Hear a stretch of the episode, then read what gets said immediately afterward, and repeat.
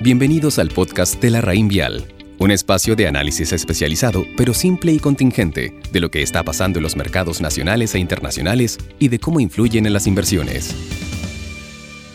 Estimados, les habla Alejandro Impo, economista de la Rain Vial Asset Management. En esta oportunidad me gustaría compartir con ustedes una apreciación sobre el convulsionado ambiente que han tenido los mercados en los últimos días. La semana partió con un noticioso evento, que fue el rechazo del requerimiento de declarar inconstitucional el retiro de fondos de pensiones, que fue ingresado por el gobierno al Tribunal Constitucional. La negación llevó a que el presidente Piñera promulgase la ley que permite un tercer retiro de fondos, que se podrá solicitar a partir del próximo lunes. Si bien el mismo día de la aprobación el mercado accionario terminó con una caída en torno al 2.5%, los efectos han seguido prolongándose los siguientes días. Horas más tarde, sin dar un respiro en las acciones, fue el turno de las tasas. Es que en un mercado con poca liquidez, la mayor expectativa de desinversión de uno de los actores más grandes del mercado, que son las AFP, ha hecho que las tasas incrementen pronunciadamente, generando impactos también para la renta fija. El monto del retiro de fondos en esta oportunidad, que no incluye ninguna medida impositiva, bordaría los 12 mil millones de dólares, sumado también el impacto en rentas vitalicias de las compañías de seguro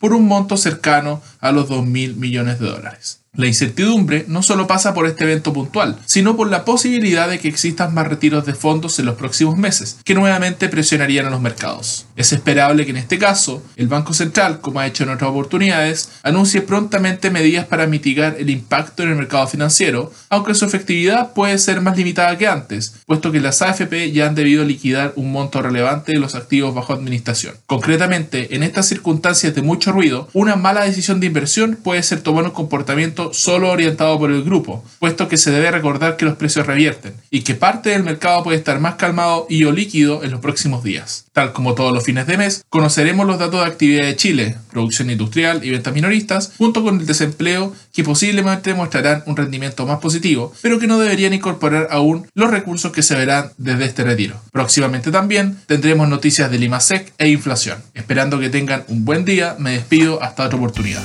Los esperamos en nuestro próximo capítulo del podcast La Raín Vial. Conoce larraínvialdigital.com, una plataforma de inversiones, servicios y herramientas en donde la experiencia de la Raín Vial es 100% online.